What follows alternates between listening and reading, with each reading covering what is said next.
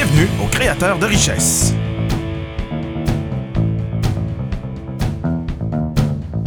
Avec vos animateurs Véronique Fournier et François Drouin.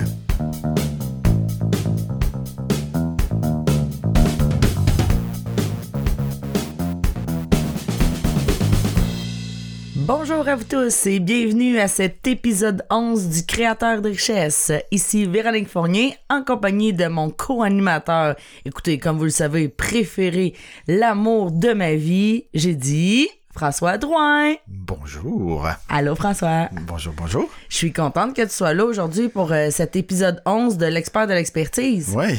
Parce qu'on vous annonce à grande pompe que notre expert aujourd'hui, c'est nul autre que François Drouin. Bonjour. Aujourd'hui, euh, je sais qu'on va parler d'un d'un sujet qui, qui tient particulièrement à cœur et qui a, euh, somme toute, eu un grand impact euh, dans ta vie à toi. hein, un, un impact dans ta vie de microbiologiste qui t'a amené à passer à une prochaine étape, Oui, clairement. qui est l'hypnose. L'hypnose. Je me prétendrais pas un expert à proprement parler. Mon 10 000 heures est pas fait, là.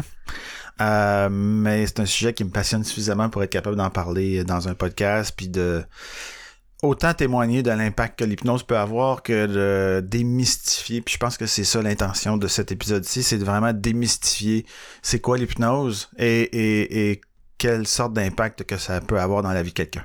Effectivement, parce que ça peut avoir une, une très grande impact, comme on a pu le voir, euh, ben, premièrement sur nous. Ouais. Euh, puis dans un deuxième temps, euh, chez les clients que tu as accompagnés. Oui. Mais il y a, il y a beaucoup de peurs qui sont reliées à l'hypnose. Hein? Beaucoup, beaucoup de gens croient que l'hypnose, c'est euh, mesmer à la télévision et que, bon, euh, s'ils viennent te voir une heure, tu vas leur faire faire la poule, euh, puis euh, chanter des petites chansons, puis marcher tout nu dans la rue. Tu sais, tu sais, genre de petites affaires-là. Là. Ouais. Mais en fait, on est tellement loin de ça avec l'hypnose. Surtout, ben, je dirais l'hypnose thérapeutique. Je sais pas si euh, s'il y a beaucoup de formes d'hypnose, là, mais tu sais, quand, quand on parle d'hypnose qui est dans un but de servir les gens, de les amener à enlever, euh, enlever des roches, comme tu dis si bien, Ouais. ou pour, pour les alléger pour pouvoir passer à la prochaine étape, ça n'a rien à voir avec un spectacle. Non. Puis, puis, puis c'est, c'est exactement ça qu'on va démystifier aujourd'hui, justement. Tu sais, c'est de, de, de, départager parce que, tu sais, ce que Mesmer fait, oui, c'est de l'hypnose. Oui. Euh, mais il y a deux, trois trucs en arrière que les gens savent pas, euh, qui font qu'on a donc bien l'impression que, que tu sais, Mesmer, autant que Mesmer a un impact sur l'hypnose parce qu'il fait connaître un peu plus l'hypnose, Absolument. mais il fait quand même aussi du dommage à, à plusieurs formes, à, à- à ce qui est vraiment l'utilité numéro un pour moi de l'hypnose, qui est d'accompagner les gens. Euh, parce que ça fait ça ancre plein de croyances par rapport à l'hypnose qui font que euh, la plupart des gens ont juste peur de ça. Effectivement. Puis, puis ça, on le sait que hein. à toutes les fois qu'on a peur de quelque chose, c'est parce que on connaît pas le sujet Ouais, ou exact. que c'est de l'incompréhension. là. Puis tu sais, c'est pour ça que c'est ça que j'allais dire en fait que, c'est vraiment très drôle parce que quand je dis à quelqu'un que je fais de l'hypnose, que je que je suis praticien en hypnose, les yeux commencent à se promener partout, ils savent plus regarder, les fait comme un tout d'un coup ça passe par les yeux, c'est pas vrai qu'il va m'hypnotiser. Fait que ils regardent partout, ils savent plus quoi faire. Puis ça, c'est vrai pour vrai. J'en suis la première témoin. Que la vraiment. première fois qu'on s'est rencontrés puis que tu m'as dit ça, j'ai eu exactement cette réaction-là. J'ai fait si tu penses c'est commun. que tu vas entrer sans que je t'ai donné la permission, c'est vrai de ça. Hum, entrer dans mes yeux, je voulais dire là. Ah, ah, Non, mais tu sais pour être clair de la clarté là. ok, t'es en train d'introduire le sujet de, âme. la- de l'autre épisode. Oui, oui. Ok, ok, c'est bon. Effectivement. Vous avez compris que le prochain sujet sera. euh, c'est ça. La sexualité Hmm, humaine. hmm. On a hâte à l'autre podcast, ça va être très chaud. Oui. Puis, euh, by the way, euh, juste pour euh, mettre la table un peu et, et prévenir tout le monde, aujourd'hui, c'est l'épisode 11 qui est l'avant-dernier épisode de la saison 1. Donc, on vous annonce que la saison 1 va tirer sa fin un petit peu plus tôt qu'on avait prévu initialement. On pensait euh, se rendre jusqu'au mois de juin. Euh, mais des, euh, des circonstances euh, de projets personnels qui sont qui ont commencé à prendre une certaine importance et de plus en plus de place ont fait en sorte qu'on a décidé de d'écourter un peu la saison 1 euh, pour pouvoir se concentrer sur ces projets personnels-là, parce qu'on voulait surtout pas que nos projets personnels viennent nuire à, à la qualité des podcasts qu'on veut qu'on veut offrir, parce que ce- ces projets-là vont tellement prendre de place dans les prochaines semaines que, que ça aurait probablement été lourd d'avoir enregistré des épisodes au travers. Et puis la dernière chose qu'on veut, c'est que c'est d'amener une lourdeur à ça, puis de finalement s'écœurer de ça parce qu'on se sent obligé de ça. Donc tant qu'à ça, on s'est dit on va écouter la saison, mais on va finir sur une, une, une belle note. Et pour finir de sur une belle note, quoi de mieux que de parler de sexe? Ah non, mais absolument. hein. Ah c'est le centre de plusieurs choses, ça, là. là. C'est- Puis ça va être un autre sujet à bien démystifier. Puis, puis tu tu l'as bien dit, François, c'est tellement important pour nous, toute cette authenticité-là, puis cette intégrité-là, puis d'avoir du fun. On l'enseigne tout le temps. Aime ce que tu fais et fais ce que tu aimes. Et pour ça, ben, il faut savoir s'écouter, puis il faut savoir changer les plans euh, des fois parce que on revient à ça, mais le coronavirus, euh, ça l'a changé euh, beaucoup de choses, dont ça l'a amené un, un- un projet de vie, un gros projet de vie supplémentaire. Et puis, ben voilà. Alors, par souci d'intégrité, tout ça, ben on a vraiment décidé de, de vous offrir toujours le meilleur.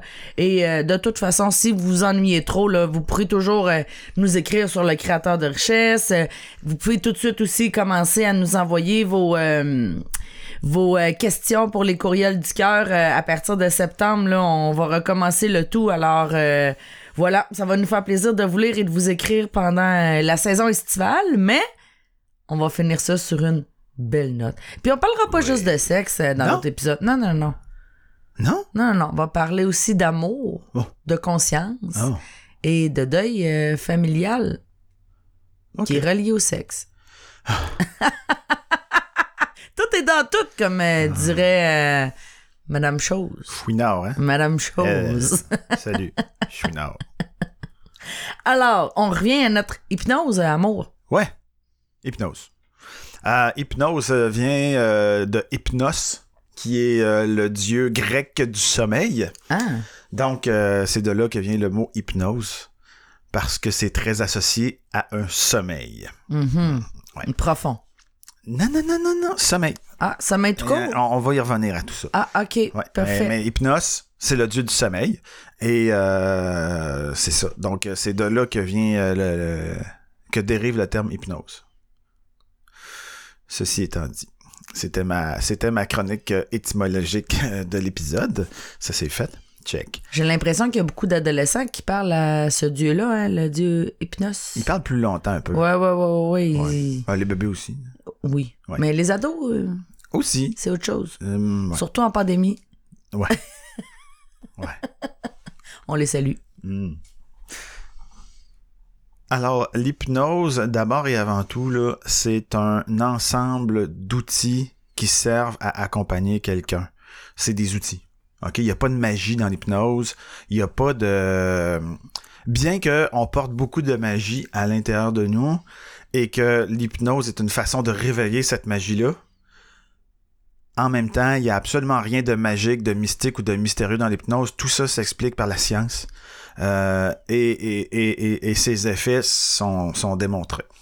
Euh, de plus en plus par des, de- des articles scientifiques, entre autres, là, il y a de plus en plus de, de recherches qui se fait sur l'hypnose, sur la façon d'accompagner les gens en hypnose, euh, sur les, les déblocages qu'on est capable de faire avec l'hypnose, sur les états de conscience, euh, de plus en plus. Donc, euh, puis tu sais, tout ça est backé, par exemple, avec des, des scans, des scans de cerveau, là, avec Ouais. le- la résonance magnétique, on est capable de voir des changements à l'intérieur de la structure du cerveau en utilisant l'hypnose.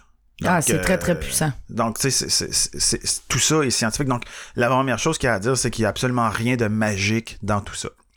Euh, si on revient sur le cas de Mesmer, parce que comme je disais tantôt, autant autant qu'il parlez-en bien, parlez-en mal, mais parlez-en, ben de- check pour Mesmer parce qu'effectivement il en fait parler, mais en même temps il amène beaucoup de croyances parce qu'il explique pas tout. Je veux dire s'il veut garder son euh, Mhm. son épice euh, son épice secrète là euh, c'est sûr qu'il va pas expliquer tout ça mais mais mais mais je vais le faire aujourd'hui Ah non, tu vas pas dévoiler la recette de Mesmer. Euh, je, vais, je, vais, je vais parler des épices secrètes. C'est autant les siennes que n'importe qui qui fait de l'hypnose de spectacle. Parce qu'en fait, euh, l'hypnose de spectacle, c'est de l'hypnose, mais c'est juste dans un but beaucoup plus ludique que thérapeutique. là.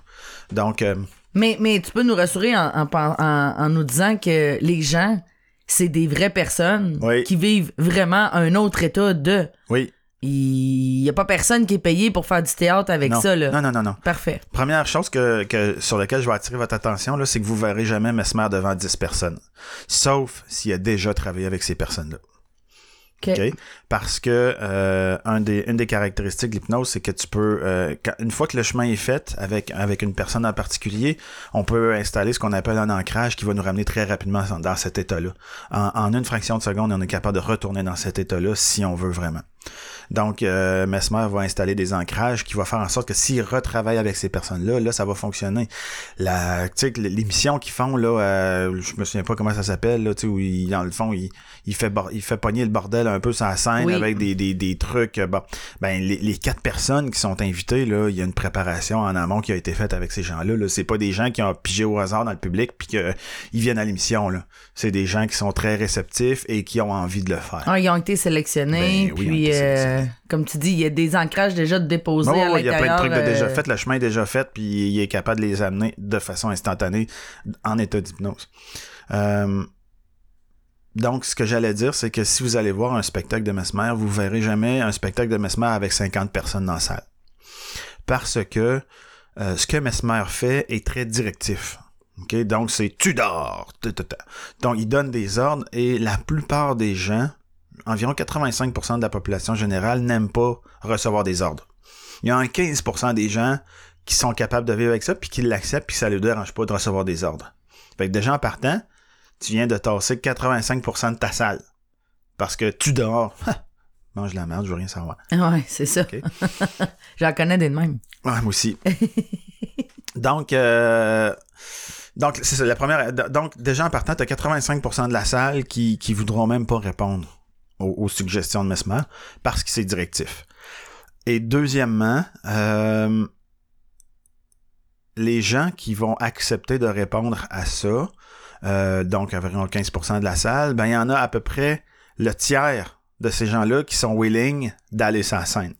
Fait que déjà, le, deux tiers de ce 15%-là, donc 10%, de- le 10% de la salle qui reste, même s'il répond, il veut rien savoir d'aller en haut, fait qu'il va bloquer pour être sûr de pas y aller. Donc vous commencez à voir que déjà là, je vous, je vous, je vous sème des graines, là. Il y a personne qui fait quoi que ce soit contre son gré. Ouais, exact. Il y a personne qui prend le contrôle de rien. Les gens qui vont en hypnose sont consentants à y aller parce que, en fait, l'hypnose, c'est un état de conscience modifié. Donc, on est parfaitement conscient de ce qui se passe, mais c'est un peu altéré. Donc, on est conscient, on reste dans un état de conscience. Par exemple, le sommeil, tu sais pas que tu es dans le sommeil tant que tu te réveilles pas. Ouais. Ou quand tu es dans la lune, c'est la même chose. C'est un état modifié de conscience. Ta conscience est différente. T'es plus tout à fait conscient de ce qui se passe. Quand t'es dans le sommeil, puis quand t'es dans la lune, tu le sais pas que t'es là tant que t'es pas ressorti. Ouais. Alors qu'en hypnose, t'es parfaitement conscient de ce qui se passe, puis tu peux- t'es parfaitement conscient que t'es dedans. Donc, euh, donc c'est ça. Donc, ça, ça fait qu'il reste à peu près 5% de la salle qui est willing pour aller, qui est réceptif à ce que Mesmer fait et qui est willing d'aller sur la scène pour faire la poule puis faire un spectacle.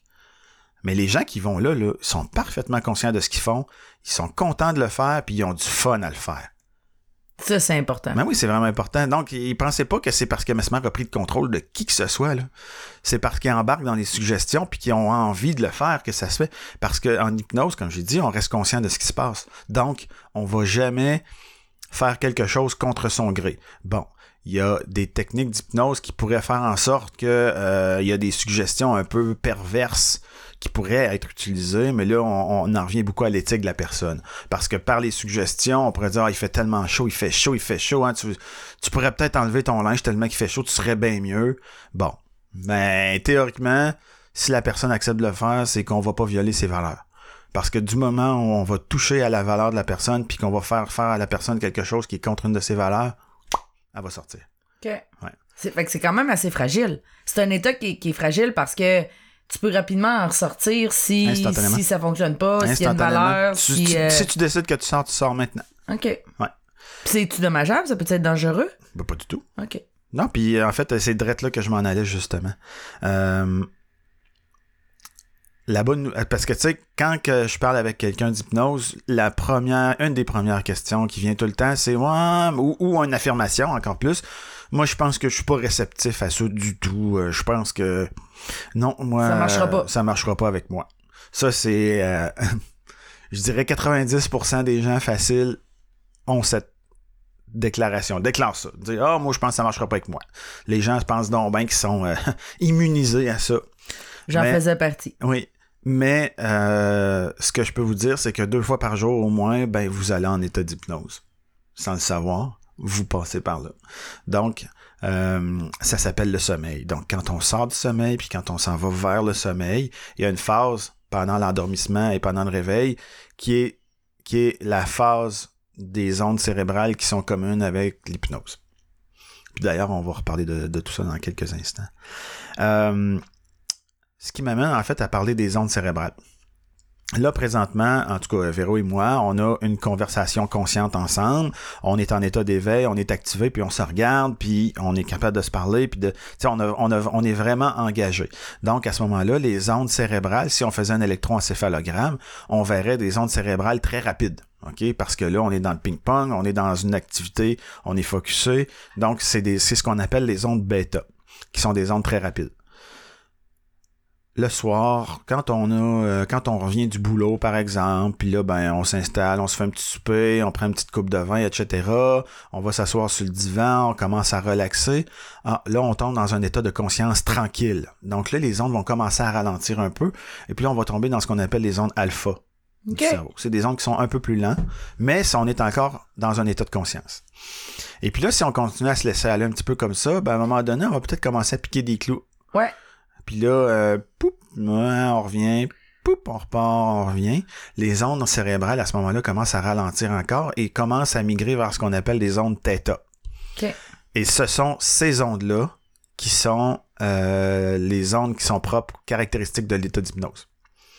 D'ailleurs, ce qui arrive quand on commence à basculer vers le θ, c'est que euh, notre, notre conscience commence à se tasser un petit peu du chemin, et puis là, on commence à aller parler un petit peu plus avec l'inconscient.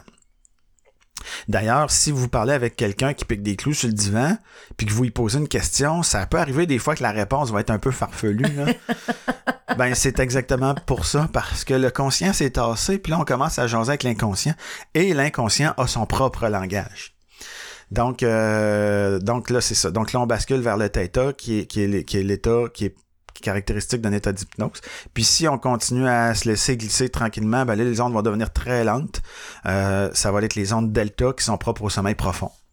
OK. Donc, dans les premières phases d'endormissement, on est dans le, on est dans le θ, donc des ondes plus lentes, puis tranquillement, on bascule vers le delta, qui sont les ondes les plus lentes et qui, euh, qui sont propres au sommeil profond. Ceux euh, qui sont somnambules ou ceux qui parlent euh, euh, pendant le, le sommeil, Mhm. est-ce que ça se passe dans les zones tétra? Theta? Delta. Euh, forcément, parce que généralement, quand on est dans le delta, le, le- on est complètement coupé. Le, le- le cerveau se repose vraiment là. OK. Le corps, il bouge plus, là. Non, puis tu sais, dans un, un, cycle de sommeil, on parle de 60 à 90 minutes selon les gens.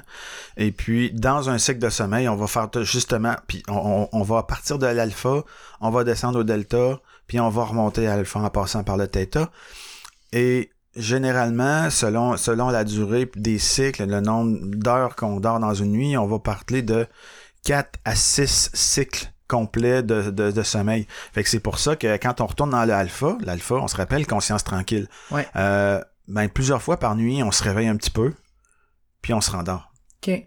Puis, puis s'il y a rien qui nous, qui nous, qui nous amène à s'éveiller, c'est ce qui arrive des fois, c'est que, tu sais, quelqu'un qui a pas trop de misère à s'endormir va s'endormir, mais tu sais, il, il, il, il est dans une période de vie qui est agitée. Puis que là, pouf, à 2-3 heures du matin, il va se réveiller, puis là, pouf, ça, ça, ça, hein, hein, hein, repart ça, plus. ça, ça repart plus, tu retournes plus dans ton sommeil. là. Ben, c'est justement parce que là, les premiers cycles de sommeil, tu vas descendre jusqu'au delta, puis là, le cerveau va se, va se reposer vraiment. On parle de entre 2 et 4 cycles de sommeil par nuit où on va dans le delta. OK. Fait que si on a des, des cycles de sommeil plus longs, de genre 90 minutes, ça fait 6 heures au total de sommeil. 4 à 6 heures, ouais. 6 heures de sommeil, euh, ben généralement tu vas aller deux fois dans le delta. Puis les deux autres cycles, tu vas être beaucoup plus, tu vas, tu vas descendre au theta. Puis c'est là qu'on va faire les rêves. Et potentiellement les crises de somnambulisme aussi. C'est plus dans le theta que dans le delta, ouais. OK. Donc, euh, donc tout ça nous amène à, euh, au theta. Euh, Qui est la même onde que l'hypnose. en fait, que quand, quand le cerveau est en état d'hypnose, c'est les ondes majoritaires qu'on va retrouver, ce sont les theta, ouais. OK? Ouais. J'ai une question comme ça euh, qui me vient. Euh, euh, Il y a beaucoup de gens qui, qui vivent euh, des défis d'insomnie puis tout ça. Si, exemple, on prenait l'hypnose, est-ce que ce serait possible de prendre l'hypnose puis d'amener ces gens-là plus régulièrement dans le theta pour qu'après ça, ils puissent justement y aller plus facilement eux autres mêmes ou ça a juste pas rapport puis ça changerait absolument rien? En fait, euh, oui, le, le theta est un, un, état qui est proche du sommeil. C'est pour ça qu'on appelle ça de l'hypnose, parce que parce qu'il y a des ondes qui sont caractéristiques des, des premières phases du sommeil. Mais euh, mais puis en fait, c'est, là un des plus grands dangers de l'hypnose. C'est que, disons que tu accompagnes quelqu'un puis tu l'amènes justement dans son theta, puis tu l'échappes, là, ben, il va tomber dans le delta puis il va s'endormir. Ça, c'est le plus dangereux qui pourrait arriver. Ça, c'est dangereux, hein? ouais, c'est très dangereux. Il va s'endormir comme faut. Puis d'ailleurs, il y a, ça c'est une, euh, une petite parenthèse cocasse, là. Il y a des gens qui vont en état d'hypnose puis qui veulent juste pas ressortir parce qu'ils sont tellement bien, parce que c'est beaucoup Mm. plus relax, c'est beaucoup plus. Puis si c'est, c'est dans la mesure du possible, euh, ben ben tu le laisses aller puis il s'endort après puis il commence sa nuit comme ça. C'est possible. Il y a, il y a un de mes copains euh, avec qui j'ai fait euh, ma formation en hypnose, Jean-Sébastien, qui il aimait beaucoup se pratiquer sur sa blonde en hypnose. Puis elle, elle voulait pas ressortir, fait que euh, s'installait sur le divan, il faisait ses trucs, il, il pratiquait ses, ses, ses, ses, ses, ses choses. Puis là, après ça, ben, il la laissait tranquille, puis elle, elle s'endormait. dormait. elle s'endormait. Elle comme une bûche. Oui. Donc, euh, donc euh, c'est ça. Fait que là, euh, euh, les ondes bêta, alpha, delta, euh, theta, delta, pour les cycles de sommeil. Je pars une autre track, et puis vous allez voir, les deux tracks vont, vont merger ensemble dans quelques minutes. Quand un bébé naît, on le sait, un nouveau-né, ça dort 20 heures par jour. Hein? Ouais. c'est parce que les ondes, les ondes cérébrales sont beaucoup du delta. La l'onde majoritaire d'un nouveau-né, c'est du delta. Puis c'est pour ça qu'un enfant dort autant que ça, parce que il- il- c'est à peu près juste du delta, puis il se réveille un petit peu, il, il repart, il se réveille un petit peu, puis là, puis là, plus la- la- l'enfant vieillit, plus les, les, les périodes d'excursion dans les, dans les ondes d'éveil vont devenir euh, de plus en plus importantes. Puis, euh, quelque part entre le nouveau-né, puis entre 6 et 8 ans, selon, les individus, euh, de plus en plus, l'enfant va aller dans le theta. OK? Même s'il est éveillé, il va être dans le theta. Le theta, qui est euh, proche de l'état d'hypnose, euh, c'est un état où on parle d'imagination, où on parle de créativité. Donc c'est de là que vient toute la créativité, l'imagination, le fantastique est très présent. Le, le- le- quand on est en- dans le theta, on, on peut avoir un langage très métaphorique, très poétique, parce que justement, on est dans ces ondes-là qui sont les ondes de la créativité, etc., etc. Puis c'est pour ça qu'un enfant qui fait un gâteau dans le sable, Ah, c'est un il vrai a gâteau. donc ben l'air bon, ce gâteau-là. Hum, hum, il est bon, papa, le gâteau. hein, il, il pense pour vrai, il le vit pour vrai. Parce que justement, il est dans le theta, il est dans la créativité, puis il est dans l'imagination. Hum. C'est pour ça. C'est pour ça la magie de l'enfant. Ben oui. on dit on faut retourner à, à, à la magie de l'enfance, puis tout ça, c'est à cause de ça. Ben oui. Donc, euh, et puis jusqu'à 6 à 8 ans, ben là, l'enfant, euh, à un moment donné, va commencer, pouf, il va, il va basculer, puis là, il va tomber dans l'alpha, qui est la conscience. Euh, puis, pour mes trois fils, je peux dire exactement le moment où ça est arrivé, où ce bascule-là s'est fait, parce que tant qu'il reste dans le theta, il va être beaucoup plus euh, individualisé. Et puis, quand il va basculer dans l'alpha, dans la conscience, tout d'un coup, il va réaliser qu'il est pas tout seul, puis il y a plein de monde dans son environnement. Et puis là, il, il va, il, va, il va accéder à un autre, une autre étape de conscience où il va basculer dans l'alpha. Et puis, pour mes trois fils, ça s'est passé de la même façon. C'est que je revenais du boulot le soir, mettons. Et puis là, j'allais, j'allais, j'allais voir euh, le fils en question. Puis je disais Salut, ça va? Puis ma réponse était Oui. Parfait. Puis un jour, t'arrives du boulot, tu vas le voir, tu dis Salut, ça va? Oui? Toi? Hein? Ils viennent me demander comment je vais. Je me rappelle très clairement pour chacun de mes trois gars le jour où le toi est venu après le oui. Mhm. Puis là, j'ai fait Hein? Il me demande comment je vais. C'était révélateur. Là, tu le sais, là, tu le sens. Bang, il y a quelque chose qui s'est passé, là. Parce que là, il s'est, il, il- il s'est rendu compte qu'il commençait à avoir des interactions avec les gens. Il, était- il venait de basculer dans un autre état de conscience. OK. Ouais. Puis, puis là, à ce moment-là, ben, tout ce qui a été fait avant, c'est, c'est dans le domaine du theta. Puis après ça, il bascule dans la conscience. C'est-tu pour ça qu'on dit que les enfants, c'est des éponges, puis ils emmagasinent, puis ils assimilent beaucoup de choses? C'est-tu parce qu'ils sont dans ces zones-là? C'est drette ça. OK. Puis c'est drette là, je m'en allais, en Ah, fait. Non, mais on dirait que je lis dans tes pensées. Ok, pour moi, oui. Pour moi, tu lis mon papier. Ben hey, non! c'est clair que c'est pas clair ce qui est écrit sur ça. Je suis pas d'accord.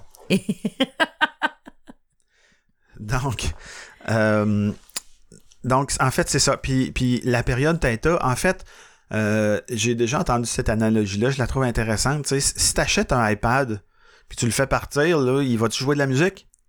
Non. il va falloir que tu downloads de la musique dans ton iPad pour qu'il commence à, à, à, à ré- à rejouer ces programmes-là. hein. Ben, dans le fond, là, le Theta, c'est cette période-là. Donc, de, de- de- la période de, de la naissance jusqu'à 6 à 8 ans, qui est euh, la période de download intense de du cerveau humain finalement. C'est là qu'on download nos programmes, c'est là qu'on download toute l'information parce qu'en fait quand on prend juste le temps de regarder comment ça fonctionne la société, tu sais, OK, ma relation avec mon père, c'est comme ça, ma relation avec ma mère, c'est comme ça, la relation que mes deux parents ont ensemble, elle est comme ça, la relation avec mon frère, la relation avec ma sœur, tout ça, on le regarde puis on le décode, c'est comme ça que ça apprend un humain, ça regarde comment ça se passe puis ça reproduit. Fait que dans le fond, toutes ces toutes ces ces puis puis à cet âge-là, il y a pas de filtre. Fait que si tu Ah, dis effectivement. si tu dis à ton enfant, t'es pas fin, ben lui, il download puis il dit, je suis pas fin. Mm. C'est aussi simple que ça. Donc, on, on download beaucoup, beaucoup, beaucoup d'informations. En fait, ju- jusqu'à 6 à 8 ans, on est dans, un, dans une période de download actif où on fait juste gober parce qu'il y a tellement de codes sociaux. Il y a tellement de, tu sais, la relation avec mon oncle n'est pas la même que la relation Ah avec oui. mon grand-parent, qui est pas avec ma mère, avec mon père, que la relation entre mon père puis mon grand-père, la relation entre mon... Tout ça, là. Il y a plein de codes, il y a plein de signaux, il y a plein de... Le langage non verbal. Tout ça, là, ça se download, là. Parce que dans le fond, le but du cerveau, je l'ai déjà dit, c'est de nous garder en vie. Donc, qu'est-ce que ça va me prendre pour rester en vie dans cette société-là, dans ce noyau familial-là? OK. À un moment donné, là, vers quel, 3-4 semaines, là, le, le nouveau-né réalise qu'il n'est pas sa mère, qu'il est séparé d'elle, puis que s'il veut survivre, il a crissement intérêt à se faire aimer de cette personne-là. Ouais. Ah, les sourires vont commencer à arriver Mm. les, ah, les, les comportements qui vont faire en sorte que oh, il est donc bien cute. hein. Tout ça, c'est de la manipulation, juste pour être, pour être certain C'est vrai. qu'il va y avoir de la bouffe qui va rentrer dans ma bouche puis que je vais survivre. Fait que la, la, la- la période de l'enfance, c'est une période où on download l'information sans filtre. On download qu'est-ce qui est là, puis on le gobe, puis on le gobe, puis on le gobe. Puis le jour où on bascule dans l'alpha, puis qu'on bascule dans la conscience, ben là, on tombe à l'autre étape d'après, qui est la période des, de du conscient inconscient.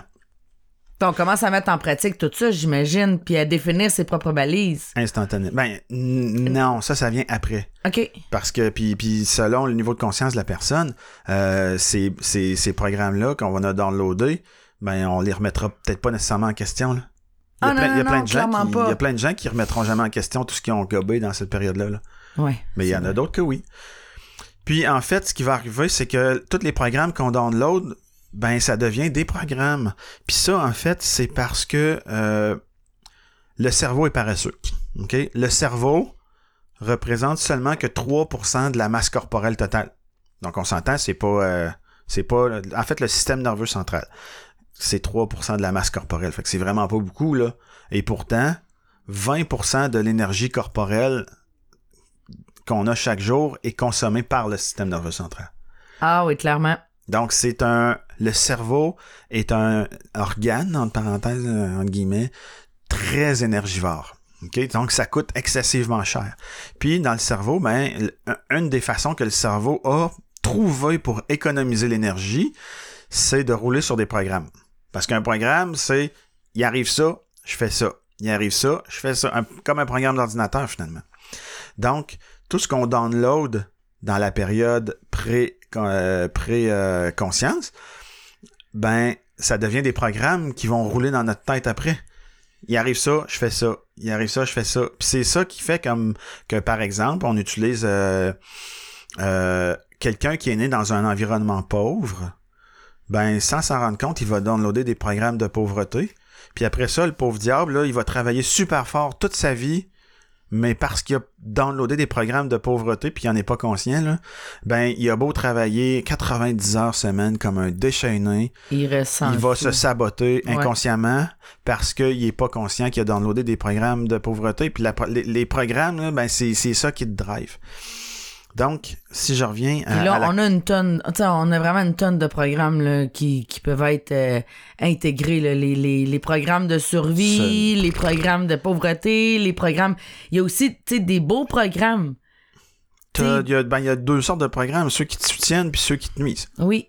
Puis l'un comme l'autre, ils sont juste là parce que c'est que ça que t'as downloadé. Ça veut pas dire que c'est bon pour toi puis que ça t'appartient. Mais ils sont là pareil. Fait que c'est ce qui fait que quelqu'un qui a downloadé des programmes de pauvreté, ben il y a des chances que toute sa vie, il va travailler super fort, mais qui arrive, qui, qui ira pas bien plus loin parce que tout ce qu'il a travaillé, ben il va le saboter par une mauvaise décision, juste pour prouver à son programme que dans le fond, ben, en fait c'est le programme qui, qui, qui le contrôle. Oui. Puis des fois, c'est des programmes de. Pas nécessairement un programme de pauvreté, mais un, pro- un programme de tu vaux rien. Ben oui. Et c'est encore. Selon moi, c'est encore pire Pire. parce que ça vient toucher ta valeur personnelle, ce Ouais. qu'on appelle dans notre jargon l'estime. hein. Ouais. L'estime de soi, c'est relié à la valeur personnelle. Alors, tu peux venir d'une famille aisée et t'as pas nécessairement enregistré un programme de pauvreté ou de survie financière, mais par manque de, de- par manque de reconnaissance ou par manque tout simplement de valorisation de l'estime de qui tu es et non pas de ce que tu fais là, de qui tu es, ça peut avoir un impact majeur sur le restant de ta vie. C'est, aussi simple que ton enfant a eu un comportement désagréable, puis tu vas lui dire euh, Ah, ben, tu sais, je t'avais promis un suçon, hein, mais tu le mérites pas. Mérite. Ben, wow. Lui, là, il va downloader le Hein, je, je mérite pas ça, moi, dans la vie. Puis le download, il n'y a pas de filtre, là. Mhm. Il va le downloader, puis il va faire comme Ok, moi, je mérite pas. Puis après ça, ben, le programme va rouler. Moi, je mérite pas, je mérite pas. Fait que quand il va arriver à un truc qui serait donc ben cool, mais je le mérite pas, je vais le saboter. C'est aussi simple que ça. Donc, euh, là, on veut pas faire peur aux parents. hein, Ah, parce pas- que nous-mêmes, on est parents, puis on a fait plein, plein, plein, plein, plein, plein, plein, plein d'erreurs. On a eu des bons coups aussi, mais. Ah on tu fait ce qu'on peut avec ce qu'on a. Exactement. Ça donne rien de se taper sur la tête parce que quand tu sais pas que tu sais pas, ben tu fais ce que tu peux. Oui. Mais une fois que tu le sais, par exemple, là, tu peux, ben, tu peux essayer de changer des trucs. Ouais. Mais si ton enfant a, six- était passé 6-8 ans, ben, il y a d'autres façons. En fait, il y a, il y a moyen Ouais. de changer le programme. C'est ça, c'est ça. On, commence par changer nos propres programmes avec l'hypnose. Puis une fois qu'on en prend conscience qu'on est en mesure de changer nos programmes, ben là, on peut accompagner nos enfants, les gens qu'on aime autour de nous, dans cette euh, dans, Ouais, ce- dans chemin-là. là. Ça, on, on va y revenir, mais il y a plusieurs façons de changer les programmes. Oui, l'hypnose en est une, mais il y en a d'autres. Oui. Euh, ce qui m'amène à parler de, de- du conscient puis de l'inconscient. Euh, on aime beaucoup se faire croire, nous, les êtres humains, qu'on est des êtres de conscience. hein, qu'on, on- tout ce qu'on fait, ben, c'est décidé, c'est conscient, c'est choisi. Or, la réalité, c'est que euh, c'est pas tout à fait ça qui se passe. Euh, comme je disais tantôt, le cerveau est paresseux, puis il consomme beaucoup d'énergie, fait qu'il veut maximiser son rendement énergétique. Oui. Donc, environ 50 tu sais, quand je disais tantôt, il y a environ 20% de l'énergie absorbée par jour qui est dépensée uniquement par le cerveau, qui est 3% de la masse corporelle. ben, il y en a environ 50% de cette énergie-là qui est dépensée par le conscient, puis il y en a 50% qui est, dé- qui est dépensée par l'inconscient OK. sur des programmes que- qui roulent puis qu'on qu'on contrôle pas. Euh, or, ce qui est vraiment intéressant de savoir, là, c'est que l'inconscient est capable de traiter, non, le conscient, pardon, est capable de traiter environ 2000 informations par seconde. Mm. Donc, euh, il y, a- il y a- on a- il y en a qui appellent ça des, des bits par seconde, là. mais des particules d'information, OK? Puis pendant que le conscient, donc, tu sais, les, les, les- Ah, il me semble que j'aimerais donc bien ça aujourd'hui, faire ça, etc. Ben, pendant ce temps-là, l'inconscient, lui, en génère, en gère 400 milliards Euh, par seconde? par seconde. Chaque terminaison nerveuse de ta peau, puis il y en a Une coupe? une coupe, chaque terminaison nerveuse qui dit ça pince pas, ça brûle pas, tout est beau. Hum. T'es-tu conscient de ça? Ouais. Non, t'es pas Non, non, non, non, non, non, non, tu veux pas ça, là? T'es- t'es- non, exact, ça en ferait bien que trois à gérer. Ça, c'est tout l'inconscient, toutes tes réactions immunitaires, la, la régulation de ta température corporelle, etc. C'est tous des signaux que tu contrôles pas. Ah, Tu- euh, le cœur qui bat, les poumons qui décident qu'ils Tout respirent, euh, tout ce qui se fait tout seul, là. tout ce qui roule tout seul, puis, puis, puis même plus que ça. Tu sais, je veux dire, comme je disais tantôt, la peau, si tu y touches pas, il y a quand même un signal qui est envoyé au cerveau pour dire tout est beau. OK. Fait qu'on, on- ça, tu le sais pas, tu, tu les gères pas, ces signaux-là. Puis c'est l'intensité du signal qui va faire en sorte que ça va remonter à la conscience. Parce que si je pogne ta peau, je la pince puis que je la twiste, là, oh, là, tout d'un coup, il y a le signal qui va donner, hey, là, il y a un problème ici. puis là, ça va passer, ça va passer par, euh, par, par, par les différentes zones de cerveau pour aller jusqu'à, euh, ben, même, ça va être un réflexe, tu vas, tu vas tirer, tu vas tasser ta main. Si ça brûle, là, t'es, oh, c'est vraiment chaud. Je devrais retirer ma main. Mais non, Voilà, c'est ça, ça vient de brûler, là. Ça a pris beaucoup trop de temps, là. C'est ça, tu, tu l'enlèves, c'est, des réflexes. Euh, mais mais, mais ces, ces réflexes-là, c'est pas toi tant que ça qui les décide. là, ça, ça se fait tout seul avec l'inconscient.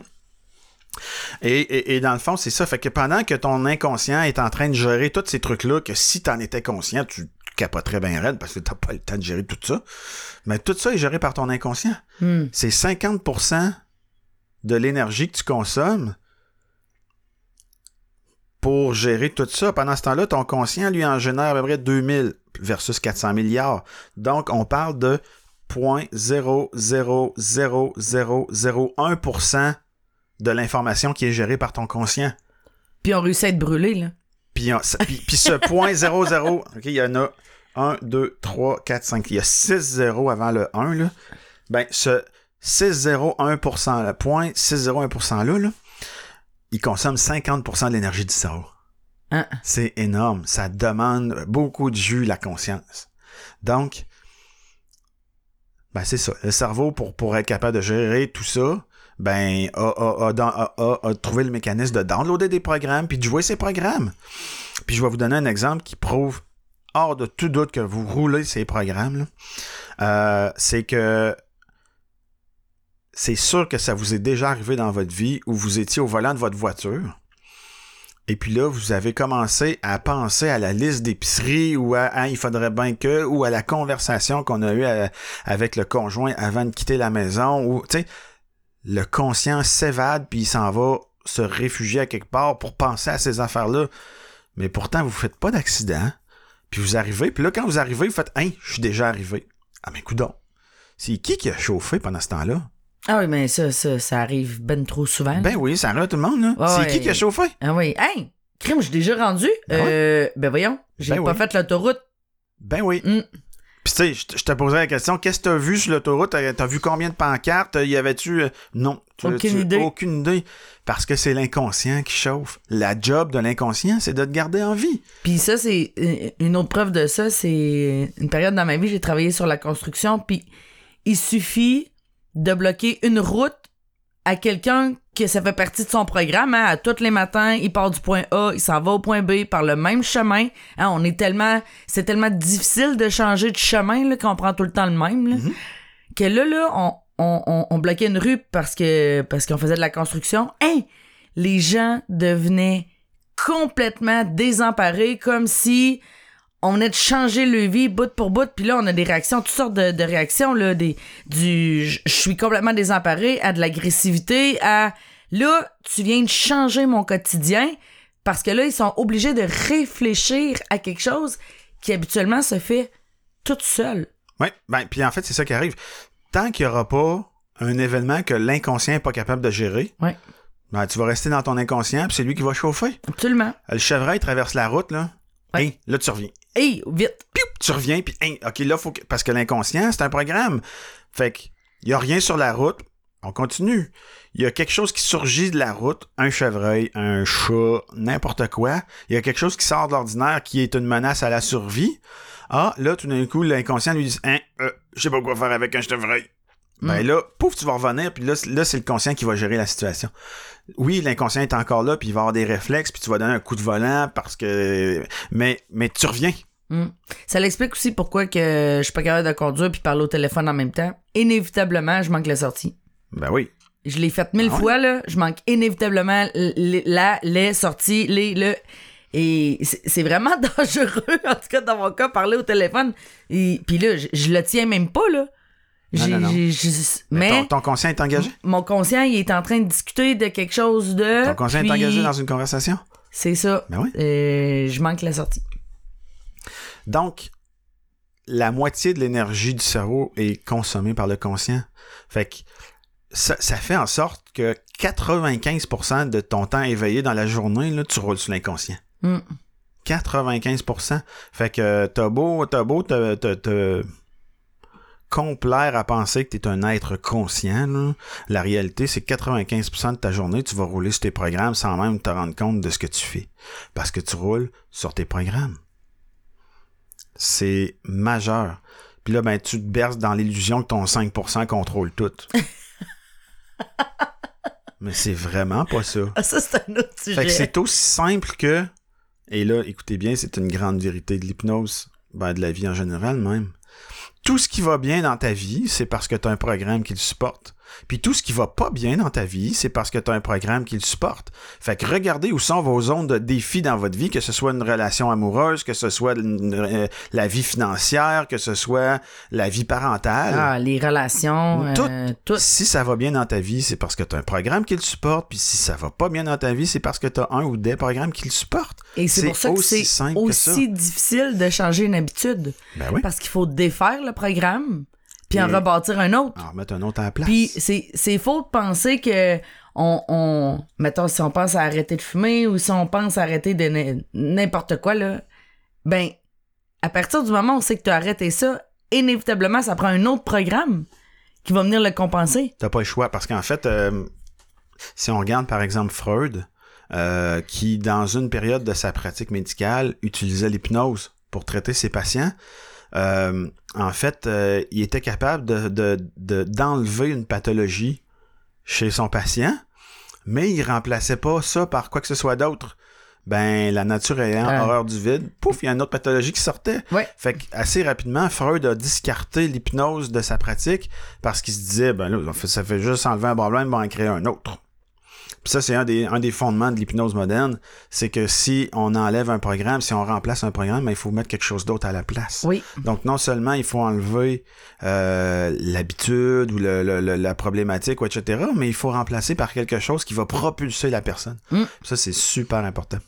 De là pourquoi ceux qui, qui arrêtent de fumer souvent vont se mettre à manger beaucoup ou manger plus ou manger plus de sucre ou parce que les gens compensent. Ah oui. Alors c'est important de décider quel autre programme avant d'en enlever un, c'est quel autre programme que je vais décider de placer là ou en tout cas qui va s'installer à la place là. Puis, puis euh, un, autre aparté que je voulais faire par rapport au sens, parce que tu sais, dans le fond, l'inconscient, en fait, toutes les informations que le cerveau reçoit proviennent de, de, de ta conscience de l'environnement. Tu sais, c'est la vue qui t'informe de Hey, il y a un couteau là, faudrait peut-être que je pas je mette la main là. Hmm. Ben, c'est parce que ta vue est engagée, parce que t'es- le toucher est engagé, l'ouïe, les cinq sens sont les sens qui amènent l'information à ton cerveau. Oui. OK? Et, et, euh, à vue de nez comme ça, si je te demandais c'est quoi le sens qui gobe le plus d'énergie dans le cerveau, tu dirais lequel? Qui prend le plus d'énergie? Ouais, qui prend le plus de, de place dans l'information qui bombarde. Ben, j'imagine que c'est le tactile avec la peau. C'est tellement gros, c'est le plus, c'est le plus gros organe. Le C'est le toucher? deuxième. C'est le deuxième. Le toucher, c'est le deuxième. OK, fait qu'il y en a un qui en prend encore plus? Pas mal plus. 10 000 fois plus. Euh, euh, 10 fois plus, pardon. Ferme les yeux. Ah, ben oui. La vue, j'imagine. Mhm. Avec tout ce qu'on voit puis tout ce qu'on traite comme information. La vue, c'est ce qui coûte le plus cher en énergie au cerveau. Le- pendant que le cerveau va envoyer 10 000 informations, non, parce que pendant que la vue va envoyer 10 000 informations au cerveau, le toucher va en envoyer 1000, le l'ouïe va en envoyer 10, euh, 100, pardon, l'odorat va en envoyer 100, puis le goût va en envoyer une. Hein? Donc, clairement, puis c'est pour ça, tu sais, tu sais, des fois on dit, si tu veux mieux entendre, là, ferme les yeux, là. Ouais, ben, Ben, la voix, Traite pour ça. le principe de la voix, Ouais. de pas voir. euh, Ouais. Mais ça fait. Ouais, mais c'est vrai, hein, tu sais, tous les, les beaux moments agréables, là, quand. Ben, nous, tu sais, quand on est en extase devant quelque chose ou quand c'est donc ben beau, on a le réflexe de se fermer les yeux. Ben, en tout cas, moi, j'imagine que Ben. ça doit être pour mieux computer, j'imagine. Ben, c'est, c'est, c'est pas pour rien que, euh, tu sais, comme, tu sais, quand on dit qu'un aveugle De- Ah, a, oui. a- a l'ouïe donc bien développé, là, Ben oui, c'est clair. c'est parce que son cerveau est pas occupé à gérer la vue. Mhm. Qui Fait que ça, donne plein de place, beaucoup de place pour gérer d'autres informations. Tu sais quoi, la vue, c'est 10 000? La vue, c'est 10 000. Le toucher, 1000. 100 pour l'ouïe et l'odorat. Puis 1 pour le goût. OK. Quand même. Quand même.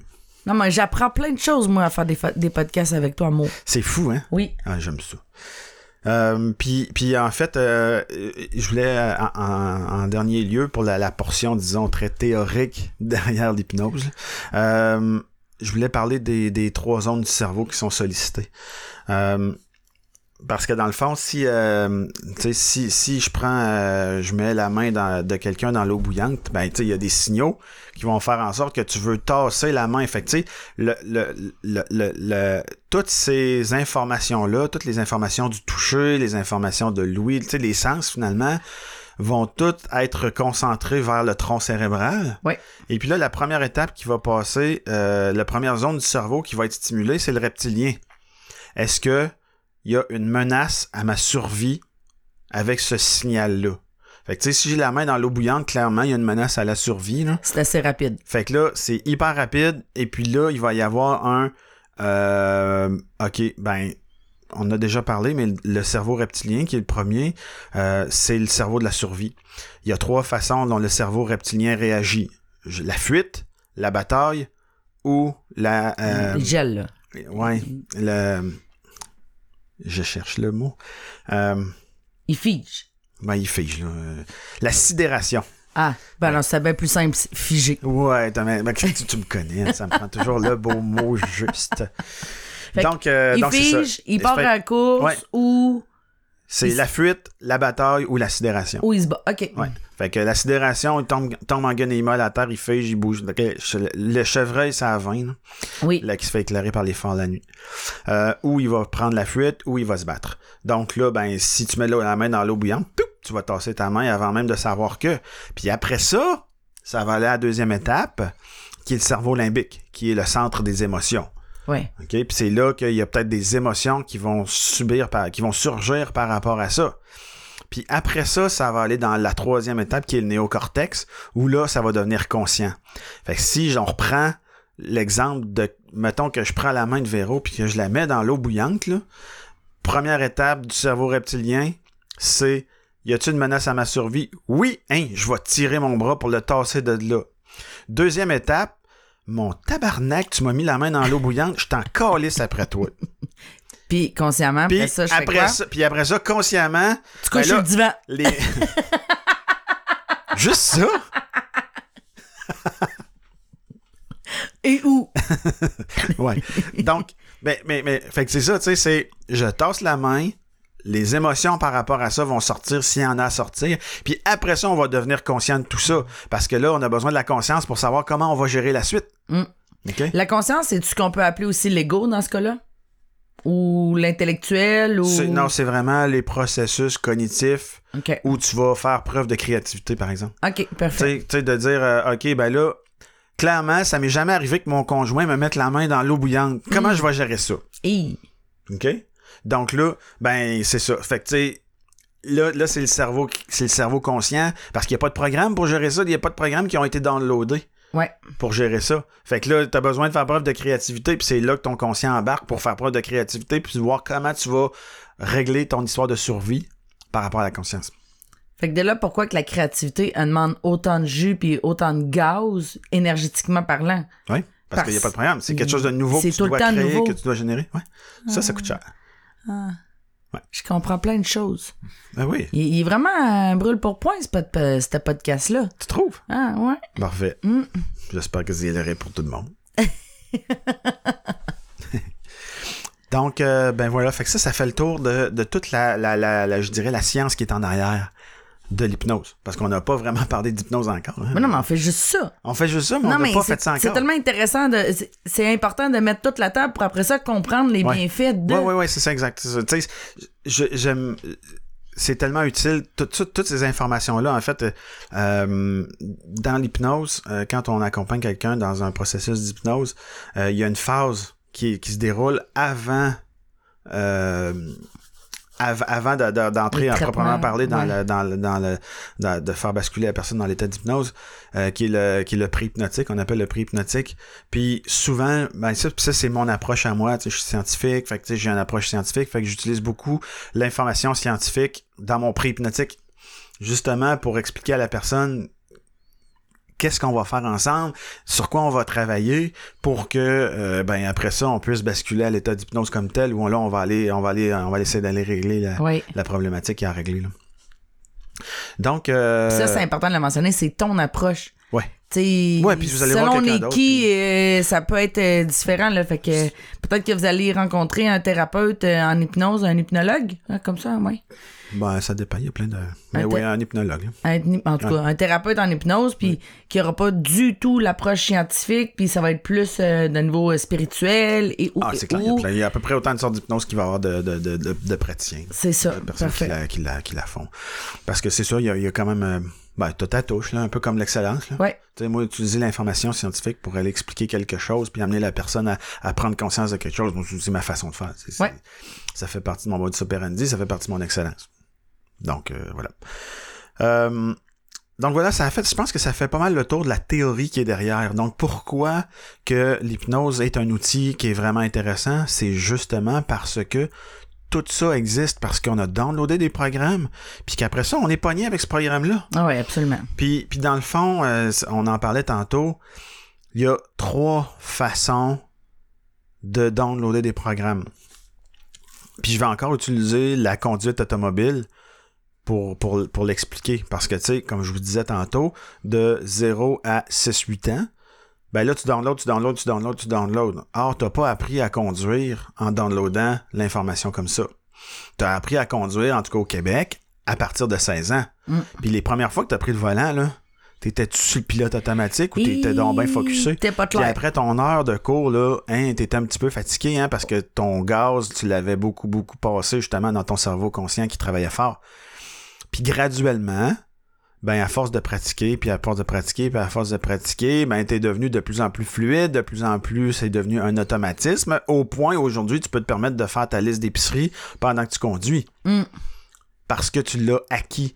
La répétition est une façon de d'ancrer un programme, de Tellement. remplacer par un autre. Puis c'est pour ça que euh, dans, dans le contexte de répétition, vous avez sûrement déjà entendu les, les, les trucs à propos de ben ça prend trois semaines pour ancrer une nouvelle habitude. Ouais, le 21-27 Le, jours. le 21 jours, là, dans le fond, c'est un peu ça. C'est que la répétition qu'on va faire au cerveau, euh, le temps que le chemin neuronal se fasse puis que ça devienne un automatisme ou que ça devienne tellement fluide que ça se fait de façon très quasiment spontanée et éventuellement automatique, ben c'est à peu près ça que ça prend 21 jours. Fait que c'est pour ça que c'est important de. C'est, une question de pratique, puis c'est une question de, de- de- d'habitude, parce que pour créer ce chemin neuronal-là, puis que le cerveau fasse OK, ça vaut la peine d'investir là-dedans, parce que clairement, si je le fais, puis que je mets ça automatique, ben après ça, j'aurais pu à dépenser autant d'argent pour le faire. Fait que les 21 premiers jours sont critiques pour établir cette, cette, cette façon de faire-là qui va éventuellement devenir une habitude, puis ça peut, ça peut devenir un, un programme. Ouais. Fait que si, si, euh, si t'as, euh, par exemple, je sais pas moi, t'as des problèmes, euh, ta, ta vie financière est bordélique, puis tu dis là, c'est assez, je veux changer ça, ben, ça va te prendre de la pratique pendant plusieurs fois pour pour être conscient que là, non, non, non, non, euh, je vais pas aller la, je vais pas l'acheter la nouvelle bébelle qui vient de sortir là. Je veux avoir une vie financière saine. Je vais pas laisser mon inconscient de, de- complètement décider que là, ça me le prend tout de suite là. Ouais. Tu sais, surtout de nos jours, on vit tellement dans la culture d'instantané que c'est quand hey, la nouvelle bébelle vient de sortir, ça me la prend tout de suite. Je vais aller faire la file au- au- dans le magasin euh, à minuit pour être sûr d'être le premier à l'avoir. Là. J'ai pas l'argent, mais je vais mettre sur ma carte de crédit parce que Exactement. après demain, on va l'avoir, c'est sûr, l'argent. Exact, exact, Mm. exact, exact. Tout ça, c'est des programmes qui roulent. Là. Donc là, de se dire non, là c'est fini, je ne veux plus agir comme ça, mais ça va demander du gaz. Oui, Parce puis ça que va là- faire mal. Ça va faire mal. Mais avec le temps, ça va devenir, puis à un moment donné, ça va devenir une seconde nature. Mm. Fait que la répétition est une façon de changer les programmes. Une autre façon qui existe, et puis là, celle-là, euh, j'ai très peu d'expérience dedans, je l'ai jamais essayé, euh, mais je sais que je sais que ça a l'air que ça fait des miracles. Puis euh, éventuellement, je vais probablement faire quelque chose par rapport à ça parce que parce que ça a l'air que ça marche vraiment bien. Euh, comme je l'ai expliqué tantôt, ben quand on va en sommeil, on passe par la phase theta, puis quand on se réveille le matin, on passe par la phase theta. Qui dit theta dit hypnose, dit on download les programmes. Mhm. Donc, euh, il y, des- y a des applications qui existent, il y a des méthodes qui existent où, euh, ben justement, tu te mets les écouteurs sur les oreilles pour t'endormir, puis à un moment donné, pouf, tu tombes dans... Tu, bascules tranquillement vers le theta, puis là, justement, tu vas avoir des programmes de « je mérite ce qu'il y a de mieux dans la vie », par exemple, Ah, je suis abondant, je suis Ouais. amour, etc., etc. Ben là, tu vas downloader ces programmes-là parce que tu t'en vas vers le sommeil. Ben moi, je l'ai fait beaucoup. Ça, je l'ai fait euh, avec des applications, beaucoup. avec des cassettes, avec, des... avec des applications, puis euh, la méditation. Je fais beaucoup de méditation euh, avec ça.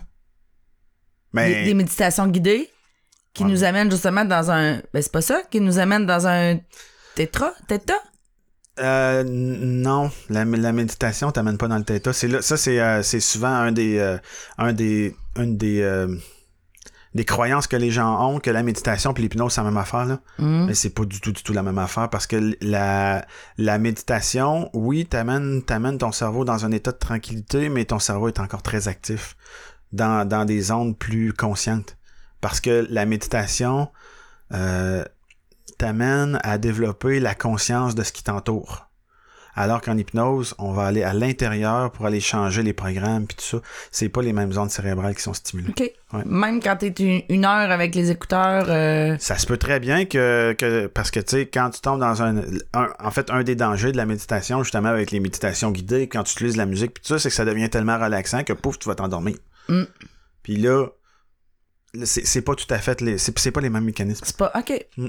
Donc, euh, c'est vraiment des applications qui existent juste, ou des programmes, là, euh, euh, des, des- des- des formations que tu peux aller faire, etc. Puis que tu vas changer des croyances, tu vas changer des programmes par ces méthodes-là où, où ça passe par le theta du sommeil.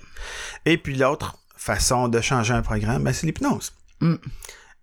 Donc, euh, c'est ce qu'on fait en hypnose thérapeutique quand on accompagne quelqu'un. Euh, ben, on, doit euh, prendre les programmes limitants puis les remplacer par des programmes propulsants. C'est un peu ça qu'on fait finalement. Donc, euh, l'hypnose, tu sais, tantôt au début, je disais que quand tu es dans un état d'hypnose, tu es parfaitement conscient de ce qui se passe. Ben, je vais vous expliquer mon expérience personnelle de comment j'ai vécu l'hypnose pour la première fois. Puis ça, euh, vous allez voir ce que je veux dire par euh, par tout ça. Puis ouais, c'est ça. Donc euh, la première fois que, je suis allé en hypnose, c'est avec mon ami Martin. Euh, qui était euh, masso, euh, qui était mon, mon massothérapeute, orthothérapeute, kinésithérapeute, mais qui faisait aussi de l'hypnose. puis j'ai vu son diplôme affiché, puis là j'avais toujours une espèce de curiosité par rapport à l'hypnose. Fait qu'à un moment donné, j'ai dit hey, tu fais de l'hypnose toi Il dit ben oui. Puis blablabla, bla, bla, on jase ensemble. Puis finalement, ben, je dis ok, je me, je me lance avec toi. Puis tu sais c'était un acte de confiance totale là, parce que pour un contrôlant comme moi là de, de, puis tu sais je veux dire j'avais moi-même les perceptions de il va prendre le contrôle de moi blablabla bla, bla. fait que clairement moi je me suis dit euh, c'était un acte de foi total que j'avais que j'ai fait envers Martin parce que parce que j'y faisais vraiment confiance puis je savais que c'était une bonne personne puis tout ça puis euh, fait, fait que c'est, ça qui a fait que, que, que je suis allé. Puis tu sais, j'avais une problématique euh, que je voulais adresser. Fait que je m'étais dit, ben crime, c'est une, bonne façon de. On va voir, on va l'essayer, on va voir ce que ça donne. Et puis là, ben, on fait différents exercices pour euh, tranquillement s'habituer à, aller à, à, l'état d'hypnose, à recevoir des suggestions, etc. Et puis là, c'était à peu près, il me semble, si je me souviens, c'était au mois de juin. Et puis, euh, c'était dans son sous-sol, et puis il y avait la fenêtre euh, de la pièce dans laquelle on était où le soleil plombait. Puis c'était une journée ensoleillée, mais avec des nuages. Fait que là, il y avait. Euh, il y avait, y avait ça qui. Fait que là, j'étais dans un état. Tu sais, Martin me racontait des choses. Pendant ce temps-là, mon oreille entendait les glouglous de son ventre parce qu'il était, il était assis juste à côté de moi. Fait que j'entendais les, les, bruits de digestion de son ventre. Je, je sentais la fluctuation de la lumière qui changeait dans mes yeux parce que je, je tu sais, les nuages, le soleil, les nuages, donc l'intensité de la lumière variait, fait que je voyais ça. Je sentais la chaleur sur ma peau qui changeait justement avec l'intensité lumineuse aussi. Mais pendant ce temps-là, donc j'étais tout à fait conscient au niveau physique de ce qui se passait dans mon corps. En même temps, Martin me racontait des trucs, puis m'amenait, me posait des questions, etc. Puis tu sais, je répondais, je parlais, puis je vivais vraiment les trucs qu'il me racontait. Puis en même temps, il y avait une autre partie de moi qui était comme ce que je pourrais appeler la conscience, là, qui est qui était en train de regarder ça d'en haut, puis d'en train de se dire, ben voyons donc, j'entends les glouglous, il me raconte des affaires, puis tu sais, je, je, le vis vraiment, mais en même temps, je suis en train de me dire tout ça, là. Ça marche pas par toi, cette affaire-là. C'est tellement ça. ça marche pas pendant tout, c'est n'importe quoi. Bon, ok, on va continuer, hein, tu sais, de toute façon. Mais je me disais ça, là. J'étais parfaitement conscient de tout qui est en train de se passer. Et puis là, on continue, on a fait euh, les, techniques, les exercices, on a... Puis à la fin, ben là, euh, il m'a fait euh, émerger. la dernière étape dans une séance d'hypnose, c'est d'émerger après tout ça, de revenir à la conscience, à la euh, à l'état d'éveil. Et puis, c'est quand tu rouvres les yeux, pour la première fois après être allé en hypnose, que là tu fais Wow. Oh. OK. Hey, c'est passé quelque chose, hein? Oh, hey, j'étais donc bien loin. en même temps que tu es conscient de tout ça, t'es loin. Ouais. Ouais. C'est, c'est, vraiment, c'est un état qui est indescriptible, honnêtement. La seule façon de le savoir, c'est de le vivre. Parce que, c'est ça. Tu, tu rouvres les yeux, puis là, tu réalises que finalement, malgré l'impression que tu avais d'être totalement là, tu n'étais pas toute là. c'est pour ça qu'on appelle ça un état, un état de conscience modifié, parce que ta conscience est là, mais elle est modifiée. Et puis, euh, et, puis voilà. Donc, euh, ça, c'est un peu la description que je ferais d'état d'hypnose. Puis, tu sais, c'est un, état qui est, qui est tellement, comme je disais tantôt, paisible, euh, relaxant, que que quand tu ressors de là, tu fais comme oh j'étais bien hein. Puis il y a comme un chemin qui s'est créé aussi qui fait puis, puis on est tellement bien dans cette dans cette phase là que c'est comme si ça nous donne le goût d'y retourner. Tu sais le, le, ah, ben le, corps ou le système ou le je sais pas qui parle mais ça dit hey wow, je retournerai là. Ah oui j'étais donc bien bien. Ben oui. Puis il y a plein de choses qui peuvent se transformer à partir euh, de cet état-là. À partir de oui, à partir de là. Donc euh, puis en fait probablement qu'une des prochaines questions euh, qu'on pourrait se poser, c'est ouais, mais qu'est-ce qu'on peut régler avec ça finalement? À quoi ça sert l'hypnose? Je veux dire, ok, là tu nous as parlé de l'état, tu nous as parlé de toute la science mm. qui est en arrière, mm. etc. Mais on fait quoi avec ça Qu'est-ce qu'on peut régler avec ça? Est-ce que ça règle des affaires pour vrai, etc. Donc, euh, ben, à cette question-là, en fait, moi, j'ai envie de répondre. Euh, ben, on peut régler à peu près tout ce qui est un problème. En fait. pour nous. Ben ouais. Parce que, tu sais, il y a, y a- t'as des croyances qui te propulsent, puis t'as des, des croyances qui sont limitantes, qui te limitent. Donc, est-ce que, est-ce que ces, ces croyances-là, est-ce que c'est ces façons de faire-là, est-ce que ces programmes-là te nuisent ou pas? Puis tu sais, des fois, c'est, euh, c'est, une séquence d'événements qui vont déclencher un programme, puis qu'il va faire que ce programme-là va partir. hein. Donc, euh, des fois, on n'a même pas besoin de jouer sur, les, sur le programme comme tel, on a juste besoin de jouer dans la, dans la séquence des événements qui fait que le programme se déclenche pas. Oui, parce que il y a beaucoup de peur de relier à ça. Hein. J'ai pas, on parle de grosses blessures, là, qu'on parle d'abus sexuels, qu'on parle de viol, qu'on parle euh, de gros deuil, euh, de l'enfance, tout ça. Puis les gens, ils ont pas le goût de retourner là. Non. Les gens, ils se disent euh, Oh mon Dieu, ça fait trop mal, euh, j'ai peur de, ou je veux pas revivre l'émotion qui est rattachée à ça. Puis je trouve que t'as tellement une belle analogie avec la rivière puis les roches de dire, tu sais, on n'a pas besoin nécessairement d'enlever la grosse, grosse, grosse roche. Non. Mais d'enlever une ou deux petites roches, moyennes roches, ben ça peut être assez justement pour refaire partir le flot qui lui va s'occuper d'enlever la grande roche ou la grosse roche en temps et lieu. Ouais, ben en fait, euh, euh, on n'avait pas vraiment encore parlé de cette analogie-là, puis je, je voulais justement l'utiliser, donc merci de m'amener là. Euh, J'aime bien illustrer la façon dont on travaille en hypnose, justement, avec deux états.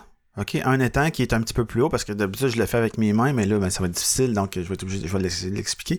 Mais euh, je, je, je l'ima- je l'imagine comme deux étangs ou deux petits, euh, deux étangs qui sont reliés entre elles par un ruisseau, puis il y a un étang qui est plus haut que l'autre. Donc le ruisseau se, vide de l'étang 1 vers l'étang 2. Et puis, dans ce ruisseau-là, ben, ça se peut qu'il y ait plein de roches dedans qui font en sorte que le, cir- que le courant circule très mal ou pas du tout même. Mhm. Euh, Puis tu sais, souvent, ben, c'est ça qui va arriver, c'est qu'on va vivre un événement traumatisant ou on va avoir une croyance limitante ou un programme limitant qui va faire en sorte que, ben, en fait, c'est des roches qu'il y a dans le qu'il y a dans le ruisseau qui font que le courant circule peu ou pas. Et puis, euh, souvent, euh, en fait, ce que j'aime particulièrement avec l'hypnose, c'est que l'idée, c'est pas de tout régler le problème. L'idée, c'est de rétablir le courant. Parce que c'est pas la personne qui t'accompagne en hypnose qui fait de la magie. Cette magie-là, comme je l'ai dit au début, tu l'as en toi. Puis toi, tu as la possibilité de te guérir. Puis en fait, pour moi, l'hypnose, c'est une façon de redonner à la personne son propre pouvoir.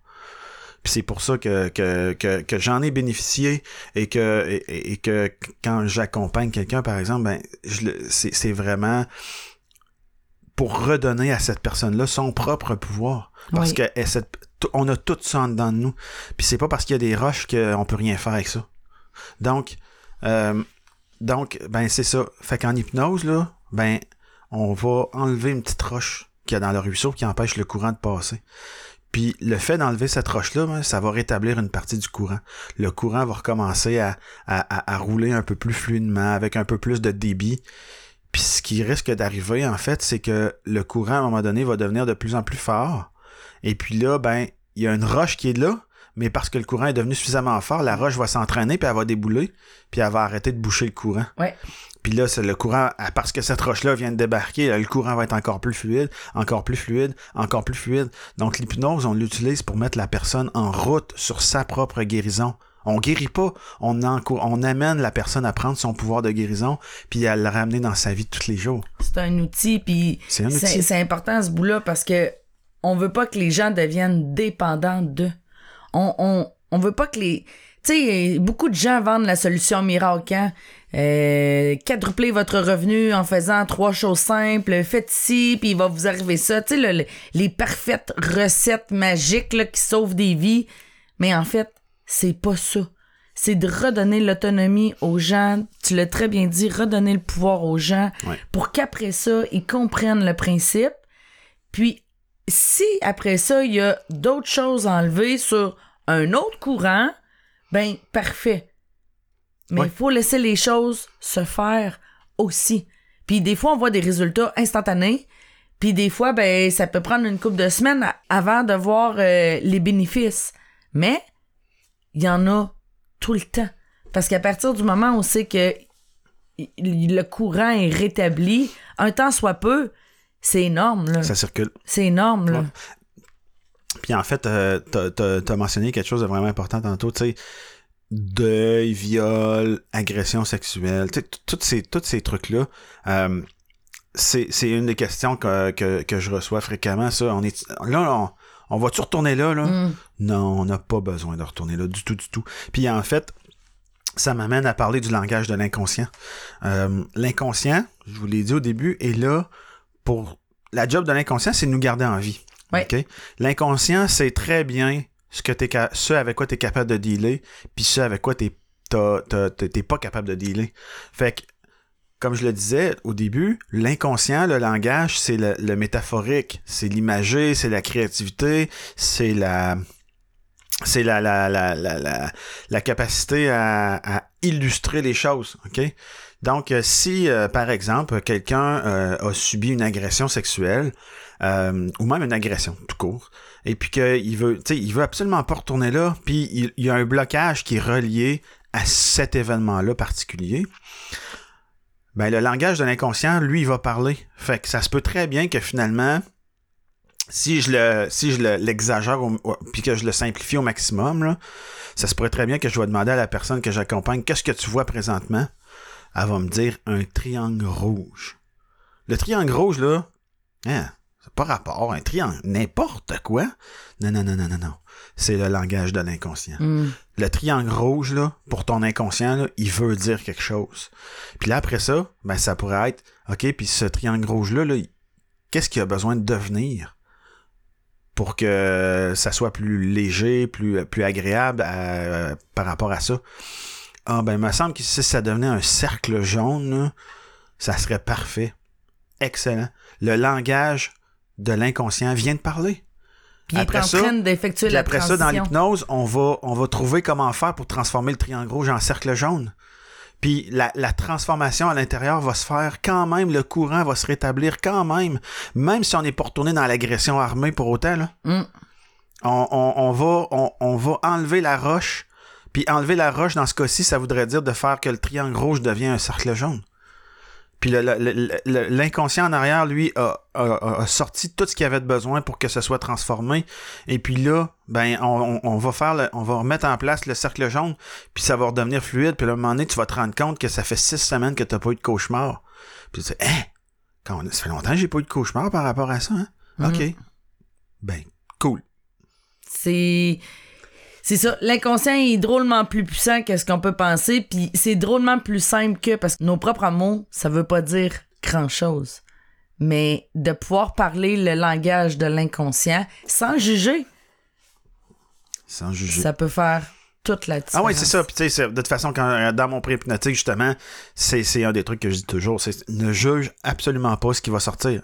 À un moment donné, il y a quelque chose qui va arriver, puis tu vas faire, hey, ça a donc ben pas rapport. C'est- Je me promène sur la route, puis il y a une tulipe rouge qui vient de me sortir d'en face, en plein milieu de la route. Parfait, dis-le. Partage-le. Il y a une signification à ça. On est rendu dans le langage de l'inconscient, on est dans la métaphore, on est dans, le, dans la créativité, dans l'imagination. Fait que, juge pas ça. Laisse-le sortir. Il y a une raison pour laquelle c'est là. S'il y a quelque chose qui apparaît puis qui émerge, là, ben, good. Mm. Je vais te donner un exemple. Là. Euh, Ça m'est déjà arrivé en auto-hypnose. Euh, à un moment donné, il y a le gros méchant loup qui est sorti du bois. Ben, OK. Puis là, ben, je m'en suis occupé. tu l'as-tu flatté? Je l'ai pris dans mes bras puis c'est devenu un bébé. Ah, wow. Mhm. C'était Wow. c'était une peur qui était personnifiée par le gros méchant loup, puis parce que j'ai pris soin de la peur, puis que je l'ai aimé, puis tout ça, ben c'est devenu un bébé inoffensif. Puis j'ai vaincu une peur comme ça. Mais tu sais, j'aurais très bien pu me dire, hey, pas en parler de gros méchant loup, hein. Mhm. Mais non, Non, non. il y avait quelque chose, c'était un langage métaphorique.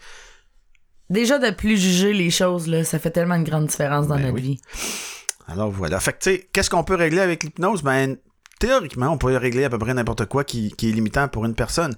Tu sais, euh, c'est, ton conscient est très bon pour imaginer comment les choses devraient être, comment, hey, ce serait donc bien cool si ça, ça arrivait. Mais tu sais, à un moment donné, c'est est-ce que, est-ce que je décide que je prends mon pouvoir personnel puis que je l'investis là-dedans pour régler ça ou pas? Puis là, l'hypnose peut être une solution. Ça, ça, ça marche pas nécessairement pour tout le monde. Je dirais qu'il y a euh, quelque part entre 85 et 90% des gens pour qui l'hypnose fonctionne. Mais il y a, il y a une, faible proportion de la population qui est pas que, euh, pour, pour qui c'est pas la technique ou c'est pas le- les outils que ça prend, il y en a d'autres. Mais, mais pour la plupart des gens, ça, ça, ça fonctionne. Ça a un bon impact. Fait que, tu sais, Puis autant chez les enfants que chez les adultes. Y ben a-tu ouais. un âge, euh, tu y a-tu un âge où on peut pas aller en bas de? Ben, euh, euh, tu sais, je te dirais, un enfant en bas de, de 6-8 ans, justement, qui a basculé dans, dans la conscience, euh, j'aurais peut-être pas tendance tant que ça à y aller, mais ça, c'est moi personnel. Tu sais, même, euh, même un jeune enfant, là, tu sais, euh, d'amener d'amener un, enfant de, mettons, 10 ans et plus dans l'état d'hypnose, juste pour qu'il goûte, pour qu'il l'apprivoise, etc., oui. Mais de là à dire que j'irais, écoute, qu'est- qu'est-ce que tu as vécu à 10 ans qui, qui, qui a besoin d'être guéri là? On le sait pas, parce que, tu sais, je veux dire, même si un enfant euh, de 10 ans aurait subi un- une agression sexuelle, par exemple, ou un, un abus sexuel, euh, on ne sait pas nécessairement encore ça va être quoi l'impact dans Ouais. sa vie. là. Tu sais, il y a, y a- y a là, là, je parle complètement à travers mon chapeau, je le sais pas, mais il y a peut-être des gens qui ont subi un abus sexuel puis que ça va rien changer dans leur vie, puis qu'il y en a d'autres que ça va amener des blocages incroyables puis qu'il n'y a plus rien qui va fonctionner dans leur vie de couple à cause de ça. Fait que tu sais, puis puis puis fait que tu sais chez, chez un jeune enfant, oui, il y a probablement du monde qui le font. Moi, je le ferais pas parce que ça fait partie de mes limites personnelles. Mais, mais, mais oui, euh, je le sais très bien parce que un de mes profs d'hypnose m'a déjà euh, m'a déjà euh, partagé justement qu'il y a des, des, des, des jeunes ados de 11, 12 ou 13 ans qui y vont avec leurs parents. Le parent reste là, puis tu puis, puis c'est ça. Mais tu sais, dépendamment de la problématique, des fois, c'est pas tant l'enfant que le, le parent Quel qui a par- Non, non, un petit problème. là. ça, on le sait aussi. C'est ça. Wow. Merci. Est-ce que tu avais fait le tour? euh, Ben, moi, je pense que oui. T'as des questions encore? Non, moi, j'adore tellement ça, apprendre plein de choses en même temps que les auditeurs. Quoi, on en a jamais parlé? C'est comme si on n'en avait jamais parlé, mais tu sais, c'est ça. hein, Il y, a- il y a une grande différence entre entendre puis écouter. Mm. Puis, tu sais, le kit de trous dans les oreilles est super important quand on, on, on entend les choses. Et aujourd'hui, il y a plein de choses que tu as dit que j'avais besoin d'entendre. Moi aussi. Wow, Vraiment. super. Mm, je suis contente. J'espère que ça vous a plu à la maison. Oui. C'est peut-être un podcast à ne pas écouter euh, sur la route. Pourquoi? tout d'un coup, mais tout d'un coup qui tomberait en hypnose là, avec ta voix Vous hypnotique là. dormez. Oui, non, c'est pas bon. Vous dormez. Non, ça c'est Canal D, ça. Ben non, ben non. Vos paupières sont de plus en plus lourdes. Vous ne savez plus ce que vous faites. Ben non. Je vous ramène, là, vous êtes en train d'écouter le podcast 11, Onze. qui est notre avant-dernier Oui, de la saison 1. de la saison 1. Ouais. Alors, euh, ben sur ça, je pense que je vous dirais euh, merci encore d'être là. Merci. Sachez que c'est un grand, grand bonheur, puis un privilège de partager ça avec vous. Euh, on est tout le temps euh, heureux de recevoir vos commentaires, vos témoignages, puis il y en a qui... Tu sais, il y, en a qui, qui prennent le temps de nous appeler pour nous le dire. On a tellement hâte à mercredi prochain. euh, on, on- on aime ça. Puis on sait jamais de quoi on va parler parce que ça se donne que nous-mêmes non plus, on le sait pas. Ben, c'est, en fait, puis surtout avec le coronavirus, euh, la- le programme qu'on avait monté avec Ah. les invités qu'on avait prévus, ça devient plus complexe. Euh, je suis pas encore super à l'aise à dire euh, je fais un podcast avec quelqu'un à, à distance puis qu'on enregistre la conversation parce que là, ici, on est deux animateurs, donc avec la technologie, etc., etc., c'est un peu complexe. Fait que, euh, ben, euh, dans un monde idéal, quand on va reprendre la saison 2 en septembre, euh, ben, on va être capable de recevoir des gens dans le studio puis euh, être capable de- de- de- de- d'avoir des invités euh, avec nous sans être à distance ou peut-être que j'aurai le temps cet été de, de voir comment je peux recevoir des, des invités à distance, mais là, la qualité sonore en souffre tout le temps. Ouais. Donc, c'est un peu ça. Puis de toute façon, je pense que dans notre euh, sac à outils, il reste encore euh, plein, plein, plein de sujets qu'on n'a pas partagés ou qu'on n'a pas explorés. Alors, euh, Comme celui de la semaine prochaine. comme celui de la semaine prochaine, où nous allons parler de sexe, euh, d'affaires, d'entrepreneuriat, Du sexe- d'enfants, oh, ah, du sexe d'affaires. T'es Euh, en train de sexe parler du premier métier, le plus, du plus vieux métier du monde? Hein? Ah, ben oui.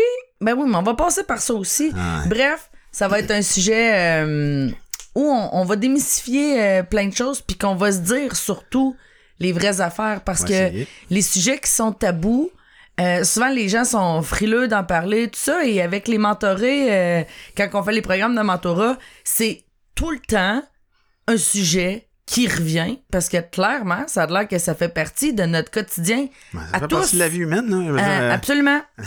La vie est une maladie tran- euh, pardon, je reprends. La vie est une maladie mortelle transmissible sexuellement. Et voilà. Donc on a tous quelque chose en commun. On origine d'une relation sexuelle. Euh, pas mal pour la plupart. En tout cas, tout ce qui a un nombril. Ah oui.